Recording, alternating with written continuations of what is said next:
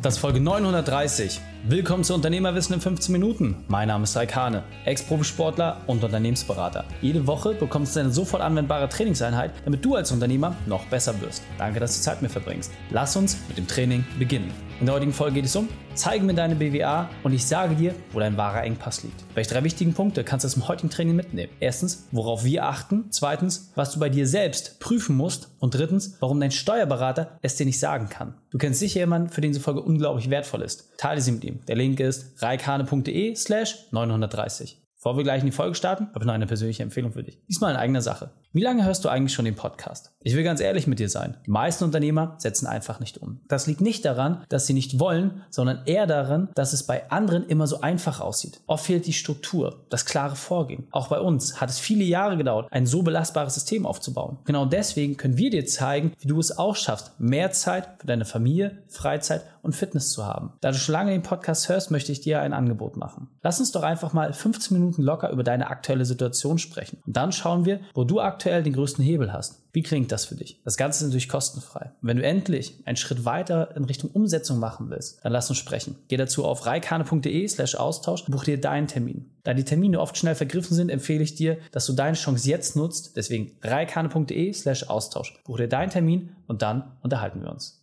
Hallo und schön, dass du mit dabei bist. In dieser Episode geht es darum, dass wir mal deine Engpässe im Unternehmen uns anschauen und vor allem verstehen, warum du durch deine BWA relativ schnell herausfinden kannst, wo genau diese Engpässe sind. Und dafür brauchst du kein BWL studiert haben oder so wie ich Steuerfachangestellter gelernt haben, sondern es ist einfach nur durch Menschenverstand und durch das Verstehen dieses Dokumentes möglich, das ganz, ganz schnell zu sehen. Die erste Frage, die du einfach mal stellen musst, ist, hast du aktuell einen Liquiditätsengpass? Ja, fehlt dir momentan das Geld, um wirklich zu investieren in Ressourcen, Ware, Dienstleistungen, Mitarbeiter, ja, vielleicht Beratung, Marketing, egal in welchem Bereich, hast du momentan Liquiditätsengpass. Und das kriegst du relativ schnell raus, indem du einfach mal prüfst, wie viel Cash-Reserve hast du und wie viel Variable und Fixkosten stehen der Sache entsprechend gegenüber. Und wenn du nicht mal wenigstens drei bis sechs Monate laufen kannst, um deine Fixkosten zu bezahlen, dann hast du ein ernsthaftes Problem. Weil dieses Geld solltest du mal mindestens in deiner Kriegskasse haben. Hast du das nicht, bist du schon im gelben oder vielleicht sogar roten Bereich. Die meisten Unternehmen, die wir kennengelernt haben, schaffen gerade mal einen Monat zu überbrücken, wenn keine neuen Aufträge reinkommen. Dadurch baut sich natürlich auch ein wahnsinniger Druck auf und es fehlt die Möglichkeit zur Weiterentwicklung. Das heißt, wenn jemand sagt, hey, ich finde dein Unternehmen klasse, ich würde gerne bei dir anfangen, aber ich bin schon ein bisschen weiter,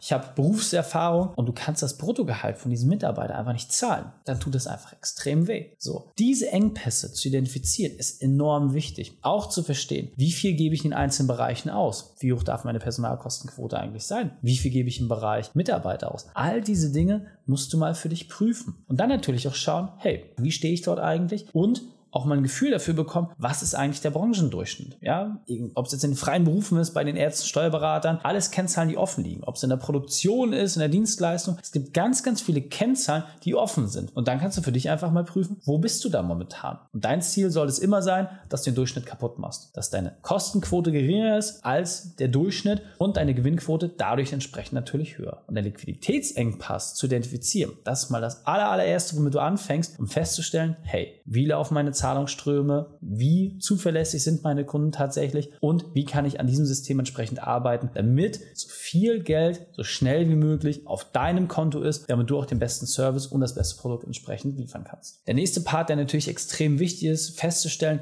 habe ich gerade einen Umsatzengpass. Jetzt kann man sagen, naja, Umsatz, das ist jetzt eigentlich gar nicht unser Problem. Die allermeisten müssen ja Aufträge ablehnen. Es geht eher darum, dass man qualifizierte Mitarbeiter findet. Aber ist das tatsächlich so? Umsatzengpass heißt nämlich nicht, dass oben nur genügend reinkommt, sondern es geht insgesamt daraus, was passiert mit dem Umsatz. Denn es geht auch um die Verhältnismäßigkeit zu dem Aufwand, der zu betrieben wird. Das heißt, ja, dein Umsatz soll dir natürlich sagen, was wird insgesamt an Rechnungsvolumen geschrieben. Aber die Frage, die sich auch stellt, ist, wie viel davon wird real davon auch freigesetzt. Einfaches Beispiel. Wenn du im Projektgeschäft unterwegs bist, kann es sein, dass du einen Umsatz machst von entsprechend 100.000 Euro auf, wichtig, ein Jahr. Wenn du jetzt aber feststellst, hey, davon fließt mehr Liquidität, vielleicht nur entsprechend ein Zwölftel zu, dann hast du da vielleicht schon ein ernsthaftes Problem. So, das heißt, dein Umsatz im Verhältnis zu dem, was an Geld ankommt, das ist gar nicht mehr aufsagekräftig. Das heißt, es geht beim Umsatzproblem nicht nur darum, dass du dein Auftragsvolumen insgesamt brutto beurteilst, sondern auch,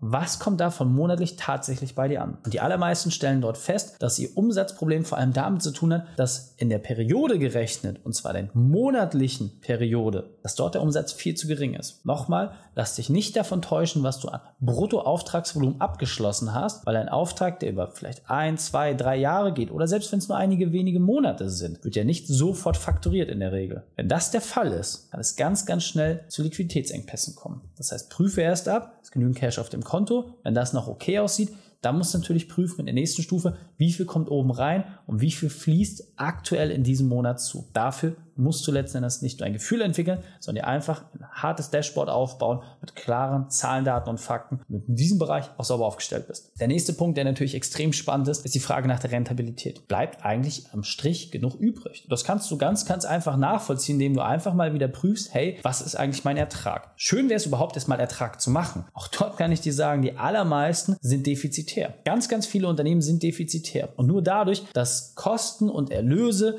teilweise sehr zeitversetzt liegen. Ist das Unternehmen überhaupt lebensfähig? Würde man das real alles in demselben Zeitraum betrachten und so wird der Ertrag nun mal leider ermittelt, dann wirst du relativ schnell feststellen, oh, das sieht ja ziemlich düster aus. Das heißt, überhaupt erstmal Ertrag zu machen, ist für die allermeisten schon mal der grundlegende Anspruch. Und dann zu prüfen, wie viel Ertrag mache ich überhaupt? Ja, bin ich bei 1 bis 5 Prozent? Bin ich bei 5 bis 10 Prozent? Liege ich über 15 oder 20 Prozent? Das einfach mal zu prüfen. Und nochmal, Ertrag heißt halt wirklich, bevor es an die Steuer geht. Das heißt, wenn du in einem Rahmen einer Personengesellschaft unterwegs bist, dein Unternehmerlohn, ja, natürlich geht das davon ab. Dein Gewinn ist doch nicht vor Unternehmerlohn. Nein. Und wenn dein Unternehmerlohn abgezogen ist und nichts mehr übrig bleibt, dann hast du faktisch keinen Ertrag gemacht. Wenn du feststellst, hey, ich muss noch größere Investitionen tätigen, damit ich nächstes Jahr irgendwie weitermachen kann, ja, dann reduziert das entsprechend deinen Ertrag. All diese Faktoren müssen bereits berücksichtigt sein und dann legst du erst deine Schablone an und sagst, wo komme ich ungefähr raus? Rentabilität hat auch immer damit zu tun, wie viel Wachstum du erzeugst. Du kannst natürlich auch sehr, sehr engagiert wachsen, dann wird von der Rentabilität relativ wenig übrig bleiben. Das ist für eine gewisse Zeit auch okay. Allerdings solltest du nicht um jeden Preis wachsen, denn jedes Wachstum kommt irgendwann auf einem Sockel an. Und wenn dein Wachstum deine Fixkosten so erhöht hat, dass du nicht mehr rentabel bist, dann kannst du auch ganz, ganz schnell in einer Abwärtsspirale landen. Das herauszufinden und zu überprüfen, das ist natürlich unter anderem eine Aufgabe, mit der wir uns dann auch beschäftigen. Aber wichtig ist für dich überhaupt erstmal, hast du ein Auge auf die Rentabilität und weißt du, wie viel Prozent am Ende wirklich übrig übrig bleiben. Ein nächster Part, der extrem wichtig ist und den man in der BWA mal sehr, sehr gut auch ablesen kann, ist das ganze Thema Saisonalität. Gibt es einfach faktische Engpässe? Ja, das heißt, wenn du jetzt zum Beispiel irgendwie eine Surfschule hast, eine Wakeboard-Anlage oder ein Restaurant, was Eis verkauft. Natürlich sind das alles Dinge, die bei heißen Temperaturen viel, viel besser angenommen werden als bei kalten Temperaturen. Ja, hingegen gibt es wieder Sachen, die im Winter extrem gut laufen, aber die im Sommer gar keine Daseinsberechtigung haben. Es gibt einfach Schwankungen in gewissen Geschäftsmodellen. Das ist vollkommen fein. Frage ist, wie gleichst du diese Sache entsprechend aus? Schaffst du es in der Hauptsaison so viel Umsatz zu machen, dass das entsprechend das Fortbestehen des Unternehmens in der Nebensaison auch abdeckt. Wie gehst du mit deinen Preisstrukturen um? Welche Angebote machst du? Wie steuerst du dein Marketing aus? In diesen Sachen musst du an dieser Stelle nicht nur kreativ werden, sondern du brauchst handfeste Lösungsvorschläge und auch Ideen, damit du die Sachen auch wirklich auf den Weg bringen kannst. Weil in den wenigsten Geschäftsmodellen ist es so, dass die Saison so ausreichend und so üppig planbar ist, dass du auch in der Nebensaison bestehen kannst. Ziel soll es immer sein, dass Haupt- und Nebensaison gemeinsam das Fundament bilden und dass du in der Nebensaison mal wenigstens in der Lage bist, auch entsprechend einen kleinen Profit zu organisieren. Wenn du das nicht sicherstellen kannst, dann hast du ein ernsthaftes Problem in deiner Kalkulation. Und ein weiterer Punkt, der extrem kritisch ist und den sieht man dann meistens auch relativ schnell, gerade wenn man aufs Thema Rentabilität guckt, hast du einen Engpass im Bezug auf die Höhe deiner Betriebskosten. Du kennst den Bereich Variable und Fixkosten. Das heißt, bei den Betriebskosten geht es tatsächlich darum, was ist notwendig. Achtung, notwendig, um den Betrieb an Laufen zu halten. Das heißt, hier geht es eher um die Definition der Fixkosten, aber muss man natürlich fairerweise sagen, das wird nicht umsonst in der BWL differenziert, weil wenn du Material zum Beispiel hast, dann sind das teilweise auch Sachen, die variabel sind, weil die Höhe kann entsprechend schwanken. Deswegen geht es um die Betriebskosten. Hier musst du aber die Frage stellen, um den Betrieb so wie er ist am Laufen zu halten, was ist dort monatlich notwendig? Was musste einfach entsprechend bereitgestellt werden an Budget, damit der ganze Laden entsprechend läuft? das einmal nachzuvollziehen und dort auch entsprechend ja, reinzugehen und zu sagen, hey, wie kann ich mich dort besser aufstellen? Wie kann ich meine Kosten reduzieren? Wie kann ich für höhere Erträge sorgen? Wo kann ich effizienter werden? Das ist auch eine Aufgabe des Unternehmers. Und nochmal, egal ob du BWL studiert hast oder nicht, danach fragt niemand. Du musst es lernen. Es ist deine Pflicht als Unternehmer, das zu lernen. Nochmal, ja, ich habe Steuerfachangestellter gelernt. Ja, ich habe BWL studiert. Das waren alles Dinge, die mir nachträglich, als mein Unternehmen wirklich gut lief, sehr, sehr in die Karten gespielt haben. Hätte ich diese Grundausbildung nicht gehabt, wäre es mir sicherlich an der einen oder anderen Stelle viel, viel schlimmer ergangen, als es jemals der Fall war. Auf der anderen Seite musst du aber sagen, hey, wenn ich das nicht gelernt habe, wann hole ich diese Zeit nach? Und es kommt der Zeitpunkt, wo du es machen musst. Und diesen Punkt möchte ich noch einmal verdeutlichen. Du darfst einfach nicht die Erwartungshaltung haben, dass dein Steuerberater dir solche Sachen zeigt und sagt. Das wird er nicht tun.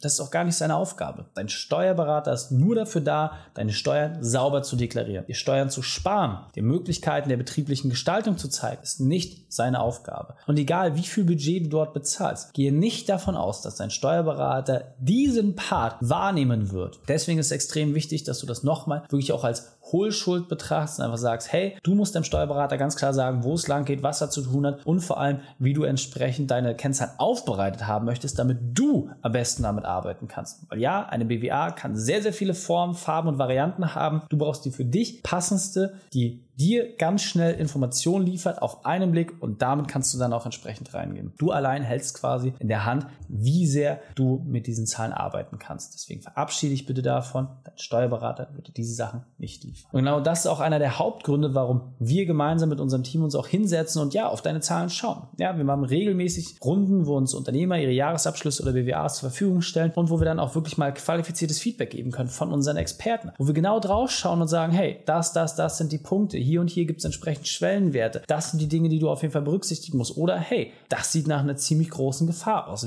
Wie kommt das zustande? Allein mal wirklich auch sich diese bösartigen Fragen von außen gefallen zu lassen auf das Innerste des Unternehmens Unternehmens, so wie es tatsächlich aussieht, ist extrem wertvoll. Und nochmal, jeder hat Zugriff auf dieses Wissen. Jeder kann das möglich machen. Du musst nur deine Zahlen vernünftig vorbereiten und natürlich auch einen Experten, einen Profi haben, der weiß, was diese Zahlen bedeuten und vor allem, wo diese Zahlen noch mal wenigstens stehen sollten. Das eine ist zu wissen, wo man hin will, das andere ist zu wissen, wo man steht, die Verbindung dazwischen zu schlagen und das möglichst effizient zu machen, das ist genau der Part, den wir an dieser Stelle auch so lieben. Deswegen lerne deine Zahlen lieben. Das kann ich dir wirklich nur sagen. Es ist nicht geil und da mache ich auch kein Hehl draus. Es ist einfach nicht geil. Wenn du keine Affinität zu diesem Thema hast, wenn du vielleicht auch eher der kreative und unstrukturierte Typ bist, ja, aber nochmal, niemand sonst wird das Thema lösen. Und gerade wenn du dieses Zahlenspiel verstanden hast, dann werden dir die großen Einschläge auch nicht passieren. Ich hoffe, du bist lange genug am Markt, um deine erste bösartige Überraschung nach drei Jahren mal erlebt zu haben. Ja, du hast ordentlich Umsatz gemacht, so, hast Vollgas gegeben, ein Jahr, zwei Jahre und im dritten Jahr kommt dann entsprechend Nachzahlung, die Vorauszahlung und das zwingt ganz, ganz viele in die Knie. Warum? Weil das Geld schon längst ausgegeben worden ist. Weil man einfach dachte, hey, es wird ja immer so weitergehen. Das ist nicht der Fall. Die allermeisten Unternehmen kippen nämlich genau nach drei Jahren. Warum?